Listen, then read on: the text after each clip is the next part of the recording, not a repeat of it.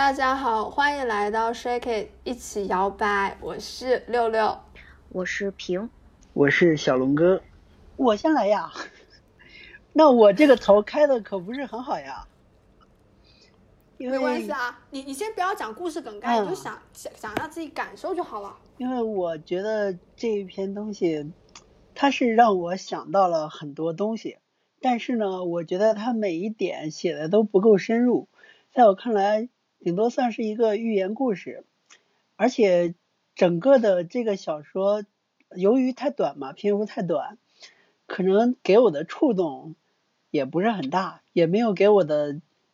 见识或者是想法有什么边界扩展，甚至到后来我都是强行让自己去看完的。尤其是看到后面第九章、第十章的时候，觉得结尾都已经定了，后面大概是怎么样的我也知道了，所以就有点呃没有那么大的触觉触动。哦，嗯，OK，哎，毕竟是在一九年二十世纪。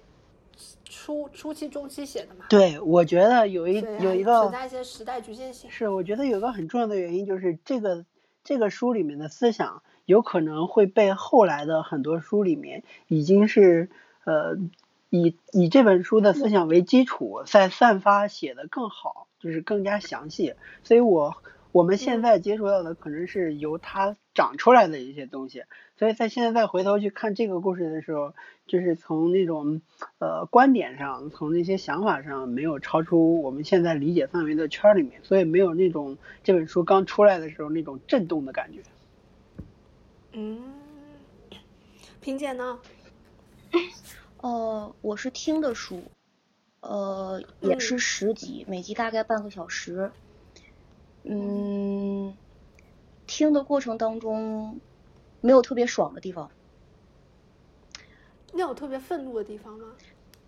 没有，但是有很多情绪，就是看到某些人物和某些事件呢，会觉得说，呃，似曾相识的感觉，然后，然后会有担忧，有忧虑，然后又会自我安慰，然后又进入下一个环节。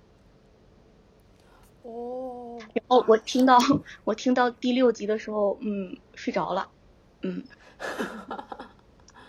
嗯，我虽然我的感受，嗯。嗯，这这本书是我第二遍看嘛，然后我第一遍看的时候，我之前大概知道这这本书的的一个大概讲的是什么，但是真正去看的时候，还是有一种蛮心酸的感觉。就觉得哦，十九世纪之前的，哦不是十九世纪，sorry，二十世纪的时候，嗯，乔呃乔治奥威尔已经看到了这些东西，然后呢，觉得现在时代好像好像跟那个时候跟这本童话故事里头讲的并没有什么特别大的进步，然后所以就会有一点点心酸，就觉得那个本质还是在那里的。这个。北岩，你说的这个观点，我其实在看书的时候，我有在想，为什么会有老麦哲这么一个人物出现？就假设作者去写这本的时候，最开始就是拿破仑或者是孙兆豹他们在发动革命，就悟到了一些东西，发动革命，然后最后再演变，也不会影响故事的一个概括。但是为什么刚开始的时候是一个老朱，是一个老麦哲这样的？这样的人物形象出现，告诉了他们，就相当于给他们撒下了一个革命的种子。之后没几天就死掉了。我觉得这个人物死的时候很突兀。后来我想了一阵儿，我觉得有可能是作者想要去表达一种东西，是说，呃，这个老麦哲呢，他看到了这些东西，而且去告诉了动物们，就是说不要去作恶。然后动物们也听了他的话。去，而且把他的话做成了七戒，都刻在了木板上。但是后来还一个一个的去破除，这个这个行为呢，本身就是一个呃上一辈人传授下来的经验，下一辈下一辈人没有去没有去听从，并且亲手去毁掉的一个过程。这就是是不是说明人类从历史中学到的唯一教训，就是人类从来不吸取任何教训？我觉得，哎，可是怎么说这这件事情是因为他。呃，他们那个呃小小社会走向了一个一个我们现在看来不是太好的太好的结局，但是万一如果他还其实是有另外一个选择的嘛，就假设说是在雪球的领导下。我我美我看这个时候就是觉得好好像美国的民主党和和那个共和党哦，很就就有这种两个党派之间的区别嘛。然后我想说，哎，如果是在雪球的引导下，也许这个七界也不会存在了，但是也许会往一个积极的方向去演变。我觉得不像是美国的两党之争，更像是嗯姓司还是姓社的争论。哦哦哦哦哦。不啊，不也也不能这么说，也不能这么说，应该是军政，就是那种呃军事政权的存在，就是一个一个国家以军管军政府管制和呃普通的像我们这种政府，就是像民民主一点的政府管制的一个一个差别。但是你说，嗯，书里的结局很不好，可是。书在最后我看的时候是说，这个动物庄园里面的动物越来越多了呀，就是比原来琼斯先生在的时候动物要多很多，而且他们的物资产量要比之前要丰富的，只是唯一不变的是，对这些动物的生活没有变，动物的底层动物的吃喝好像生活质量没有提高，但是如果放放在整个庄园的这个角度来讲。可能它的生产力会变大了，因为毕竟有风车了，然后有机器了，动物还多了。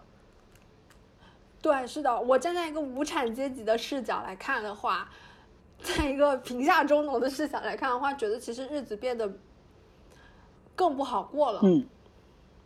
然后，但当然，但如果站在那个他们的庄园的统治那个庄园的侧，那完了，那只那只猪叫啥名字？拿破仑。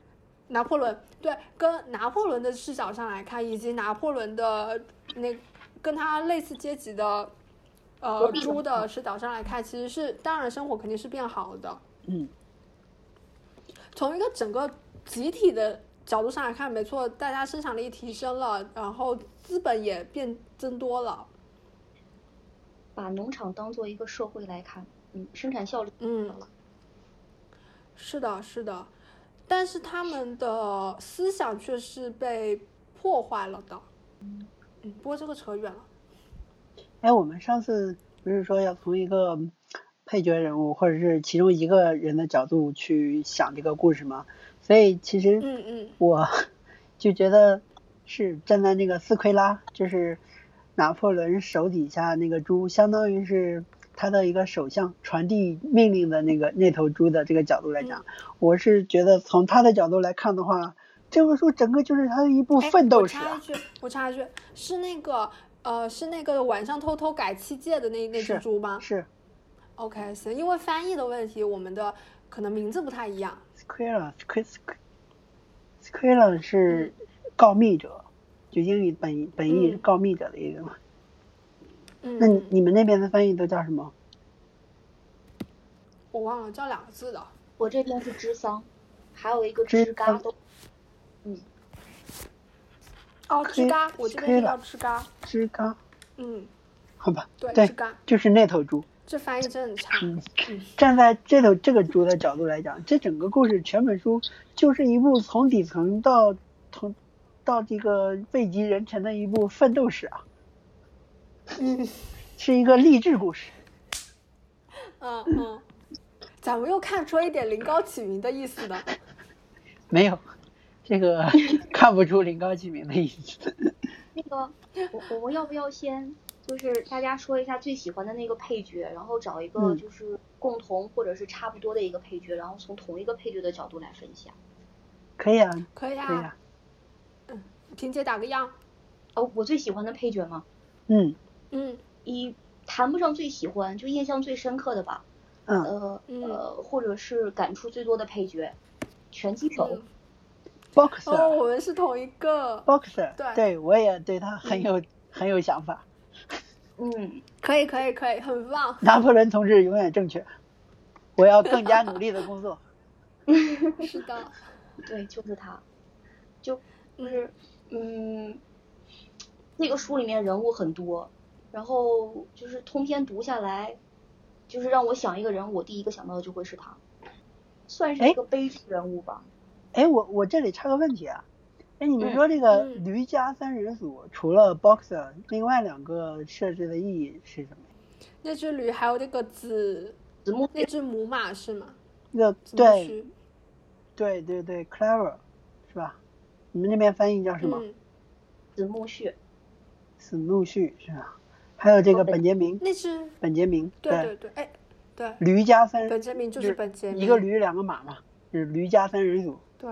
他们设置的意义，Boxer 我我很能知道是动物庄园的一个劳力担当，就是劳动模范。但是本杰明好像除了说他寿命长，然后暗示着他看看透了一切。另外一个那个母马设置的意义是什么？我我没想透这里。原来它是一头母马呀。是。它的存在感很弱呀，就是除了名字很有特点之外，就好像没有啥了。那你们觉得有其他的角色可以替替代它的作用吗？它有什么作用呢？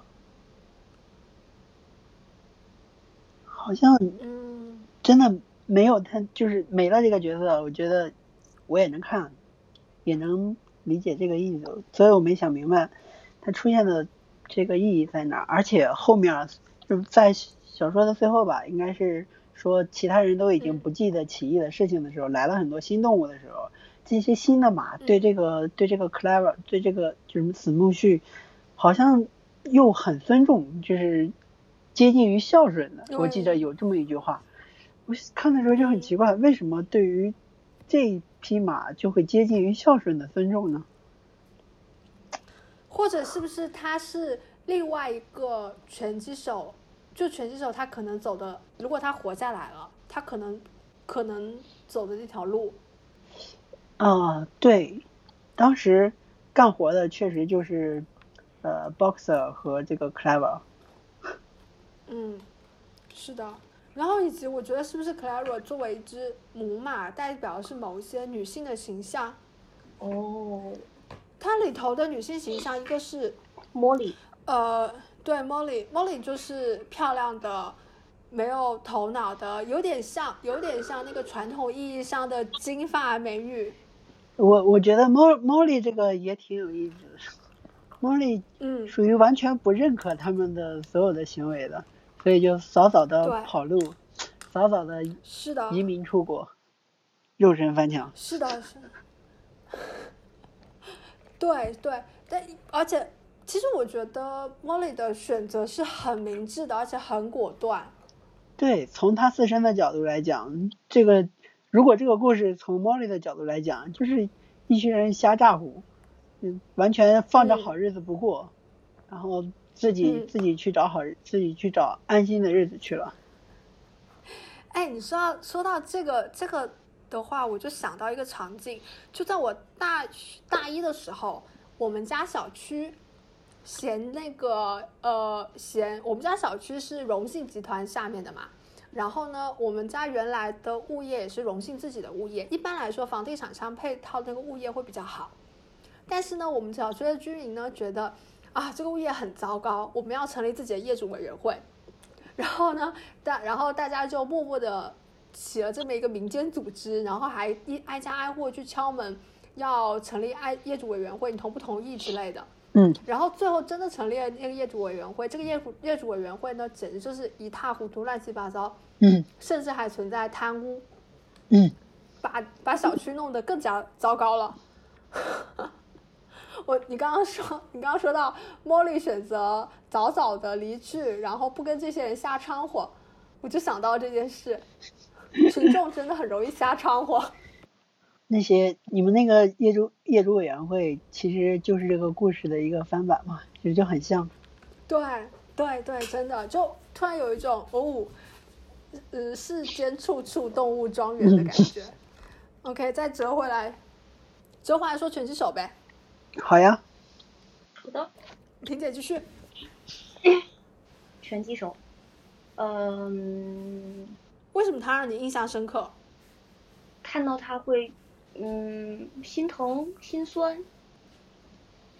就是觉着他为动物庄园做出了很多贡献，然而他的结局真的很很差。可是，嗯，很可是除了本杰明之外，其他的动物也不知道真相。然后就会想说，是他这样比较好呢，还是像 Molly 一样，就一开始就走掉会比较好呢？但是，哦，还有就是，拳击手死之前，他知道自己是一个结果吗？如果他知道的话，他会怎么想呢？书里面应该写的挺清楚啊，知知道的呀。因为 Clever 追着他去喊的时候，让他下来，他们又把你送去屠宰场。他在车上是有试图把门踹开的。哦，这个细节我错过了。而且他还跟，因为拉他走的这个马车也是两匹两匹马在拉的，他还跟这两匹马说把我放下来，但这两匹马完全没有像没有听到一样继续跑。哦。然后大家刚开始不是不不是有听到，就是其实大家都看到了，我，听到了那个子子木须说，那是去屠宰场的车，嗯，是。然后大家呃，然后拳击手被拉走之后，其实所有动物都很心慌。对，嗯。然后呢，那个拿破仑的拿破仑的手下过来跟大家说，吱吱，大家。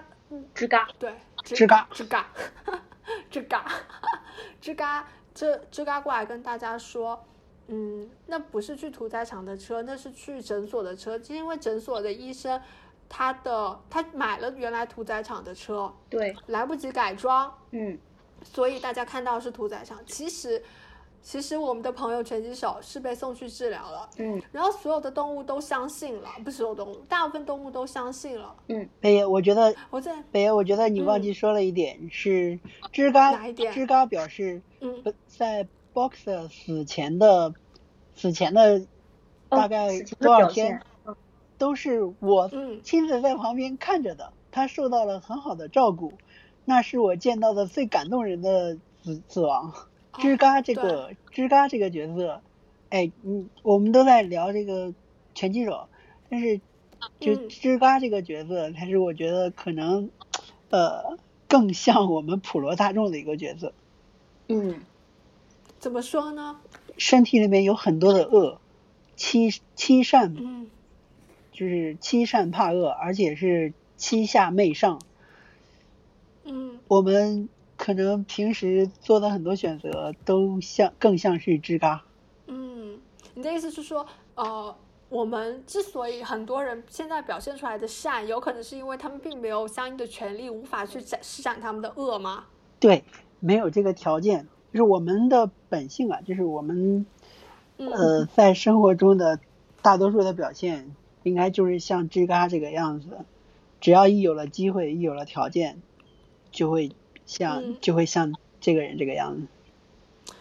嗯，哎，我在想哦，所以所以说，吱嘎吱嘎，他是得到了抓住了某一个机会，所以他往上爬，然后他在往上爬的过程当中，要不断的去做一些呃谄媚的事情，去做一些一些呃我们普遍意义上来说是一个对于对于我们这呃无产阶级那个动物庄园里头的。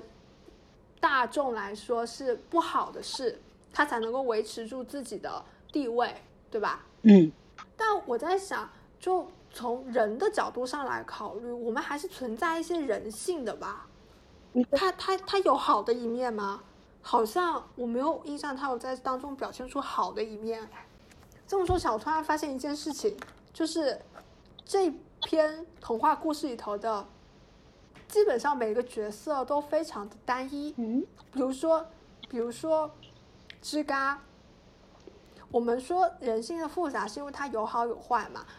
如果吱嘎在在某些情节当中表现出来了他的温情，他还是存在善的一面的话，可能就会对对他的感觉没有那么的极端。嗯，我不会觉得他是一个爪牙或者是怎么样，而是感而是有一种。他在那个位置上，他不得不这么做。嗯，但是他现在在那个情节当中展现出来的，完全就是一种恶。对，所以所以说这确实是一个寓言故事，而不是一个更加丰富的小说，或者是当真实的历史去看。你只能说大概的一个走向可以是这个样子，呃，起义成功，然后变质，但是实际的过程中会有更多的，而且实际的执政、实际的生产也比这个要复杂的多的多的很多，所以我们可以呃不那么严肃的去看这个东西。嗯嗯嗯，是的。嗯，所以，哎，Boxer 的死。首先，我们明确，他真的是就是所有人都知道的一个事情。但是，这个吱嘎过来一一忽悠，哎，又都选择了相信，选择了相信权威和组织。是的，我刚刚本来还想问你们，你们觉得剩下这些群众是内心有没有存在过怀疑？即使吱嘎这么说了，除了本杰明之外的群众，他们有没有存在过怀疑？这个我真的是有问题在这里，就没有答不上来。奥平，你先说，你说完我再问我的问题。嗯，我我觉得有怀疑吧。就结尾的时候，不是呃，拿破仑和他手下的猪和隔壁两个农场的农场主他们在呃在吃饭，然后在玩扑克。嗯嗯嗯。我听到版本的最后一句话是说，他们离开了那个屋子，然后过了一会儿，突然间想起来说，呃，屋子里面的拿破仑和其他的人类好像也没有什么差别。我的版本到到这里就结束了。既然他们说感觉说拿破仑作为拿破仑和他的手下作为一群猪和隔壁农场主作为人来说没有什么差别，那其实就代表了他们对拿破仑那一群人是有怀疑的，就也不是完全相信。包括他那个七戒，我的版本是原本写在墙上的，然后就写的很清楚啊。但是文章也提到了说，因为动物的可能有些智商有限，背不下来，他们还专门就是诶写了一首歌。然后后来七戒呢被呃慢慢的涂改，然后删减，最后只剩下一条。在这个过程当中，大家也不是不能说不相信，大多数人选择去相信，但是不是百分之百的相信。嗯，我我印象比较深的一句话是说，呃，大家也不确定说之前发生的事情是梦境呢，还是真实存在的。嗯，他们有怀疑的，他们不是百分之百相信的，没有那么盲目。当然，也不是所有人都像，哦，当然那个拳击手是非常盲目，感觉他就是完全不管，我就相信拿破仑好，然后呢，我就是要为这个动物庄园做出我的贡献，奉奉献我的全部。然后本杰明呢，虽说他不会讲，但其实感觉他是看的比较透。可是他也明白自己讲出来，对自己可能会有伤害，因为之前有其他的动物的先例嘛，就是被杀掉呀或怎么样。然后再说介于他们两者中间的这些动物，我觉得大部分动物是介于两者中间，不是盲目相信，也不是看得很透，但是一定是有怀疑的。嗯嗯，小龙哥觉得呢？你刚刚说有问题。对，我觉得这里。就书里面有好多地方是有是有矛盾的设定的，呃，就是假设我们先说这些动物们，呃，就是很相信这个，很相信这个拿破仑啊，但是他们会去在拿破仑就是说了很多呃斯诺豹的坏话之后，会去质问。斯诺豹当年可是战斗英雄啊，然后是有这个什么一二级动物英雄勋章的。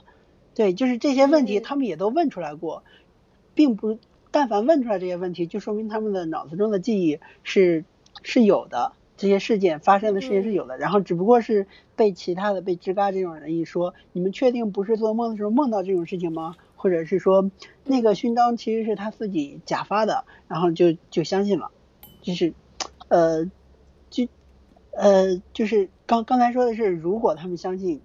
那就不应该有这些问题，可是他们有这些问题，所以说他们不是那么相信。但是如果不是那么那么相信拿破仑的话，呃，就是为什么有一段你记得吧？是行刑的时候，是那个呃，我记得是一个三一群鸡鸡因为下蛋的问题，对，然后跟有了一点。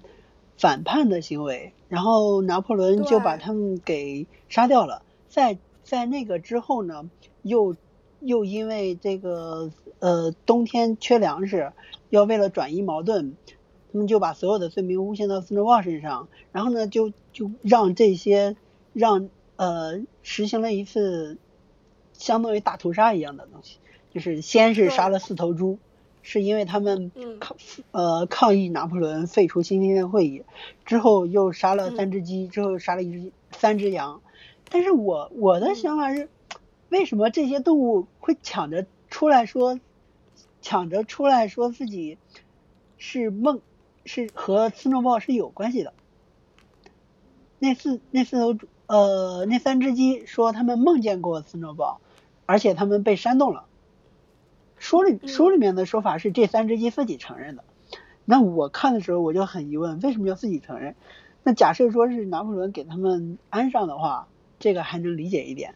但是这三只鸡是自己说出来的，那一只羊更更可笑了。他说他在饮水池里面撒撒过尿，然后这个行为呢是斯诺鲍指使的。还有。还有两只羊是谋杀了一只老公羊，好像也和斯诺鲍是有关系。那他们这些行为是不是又说明他们很信任他们的领袖拿破仑？就是甚甚至是说，但凡我有罪行，我都要向我的领袖承认，任我的领袖处理。我觉得，哎，你们真的觉得这些事情都是 Snowball 干的吗？完全不是呀。就比如，这 Snowball 后来就再没出现过。对，是的，我觉得我自己的推测是这样：拿破仑，嗯，拿破仑需要，因为现在其实怀疑的种子已经埋下了，大家其实是有在怀疑拿破仑的这些行为到底是不是正确的，Snowball 到底是不是无辜的，大家已经开始在想这件事情了。然后呢，我觉得拿破仑他现在要做的是要把这个怀疑的种子给扼杀掉。他是要把所有事情推给 Snowball。嗯，是。所以是，我也许我也许他我同意你这个说法。如果书里面写的是拿破仑给这些猪，给这四头猪安个罪名，给这三只鸡安个罪名，再给那些羊安个罪名，然后杀掉，这个就很好理解。嗯。但是现在书里的剧情是这些动物纷纷自己承认他们和斯诺鲍有关系，然后被杀掉了。所以呢，就是我简化一下刚才那个逻辑啊。一方面，如果这些动物们非常信任拿破仑，那他们就是，呃，我可以插句话吗？你说，你说，你说。这个这个情节我也记得很清楚。嗯嗯。首先，我觉得跟雪球肯定没关系。我觉得雪球早在拿破仑篡权的时候，应该已经被拿破仑处理掉了。嗯。就死掉啊，或怎么样？嗯，不大可能逃走，因为他。就是觉得他不会逃走吧？可能他会对动物庄动物庄园有感情。然后再说那个鸡、羊和猪，他们之所以会你说，呃，我做的这些事情是雪球，呃，教唆，或者是说我跟他有过联系，呃，是拿破仑让他们这么说的。他们可能跟拿破仑达成某种协议，就是说啊，我这样说，然后你能放过我。但是拿破仑最后杀掉了他们。嗯，就是他们，我也我有这种猜测。对我，我当时看的时候就是这样想的，我觉得这样比较合理，就继续往后看了。对，可是书里并没有这么写。对，书里没有写，就不代表没有这种可能啊，对吧？不是，那就是猜测了，就没有。我觉得这个是我们读者帮作者去帮作者去圆去圆的，因为如果按照作者这么写的话，他的整个逻辑是不通的。嗯。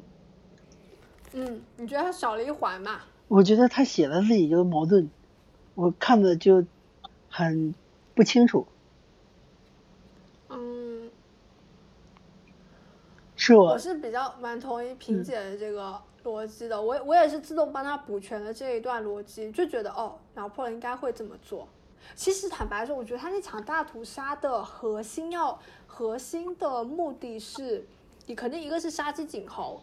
然后另外一个，我觉得他是想要把这四只猪给给干掉，他肯定不能够让智商这么高的生物同类，然后对同类来来出现反抗它的声音。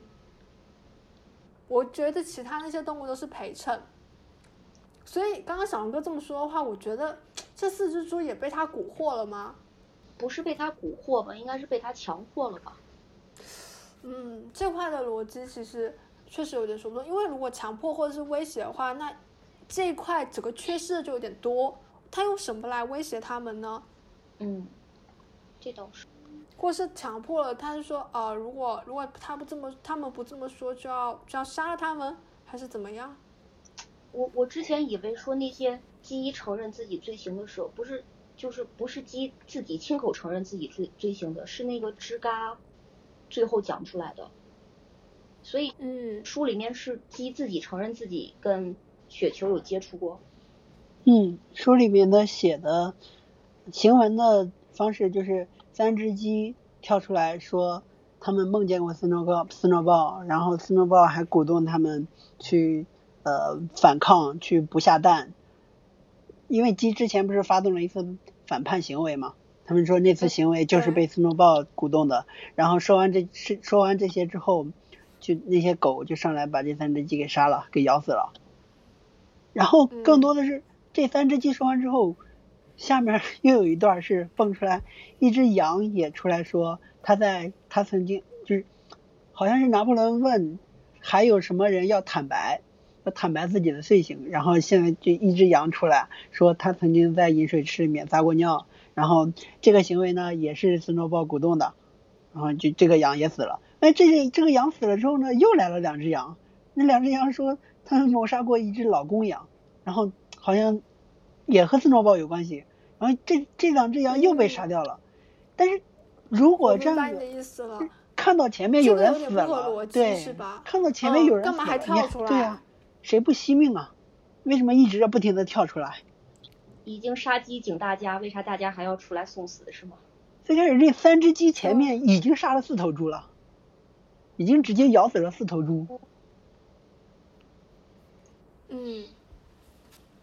这里就如果说大家只出来，然后被放到放到边上看，目前看起来还很和平的话，那那可以，那大家可以再跳出来，哎，或者或者这个行为是不是，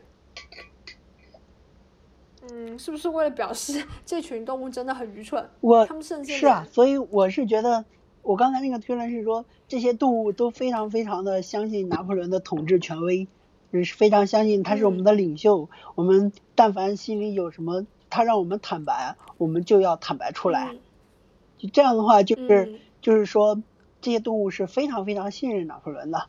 但是另另一个点，不就是拿破仑去下达什么命令，他们还是有疑问的。他们还会问：就当年我们的七界不是有什么什么东西吗？为什么现在没有了？然后当年不是斯诺鲍不是一个战斗英雄吗？为什么现在突然又又不是了？所以是不是一个？很矛盾的一个一个设定，那这些动物到底是相信拿破仑呢，还是不相信呢？如果相信的话，就不应该有任何疑问；如果相信的话，就如果相信的话，就不应该有任何疑问；如果不相信的话，为什么还纷纷去死？其实他们会主动站出来说，讲自己跟雪球之间的一些联系啊，或者自己做过的事情。呃，也许并不是因为他们完全信任拿破仑，而是说有有一部分还是相信拿破仑。他们提出疑问，肯定代表他们对拿破仑有疑问，就是不是完全相信他。但是他们说这个事情，也不代表他们完全相信拿破仑。就是，哎，那那我们这样想一下好不好？就如果说这几这几只羊，这大家相不相信拿破仑暂且不说，但是经至少肯定是恐惧，就是会畏惧拿破仑的。特别是在经历过呃四只猪坦白之后死了，两只鸡又死了，一只羊又死了，这个这个之后，嗯。肯定内心是有很多很大恐惧的嘛。嗯，是。那好了，那那到了那最后的那两只公羊，嗯，他们这个时候如果不不出来说，不出来说这句话，不出来说这句话，那他们是，可是事实上也不是雪球，就大概率也并不是雪球雪球指使他们的呀，对吧？是啊。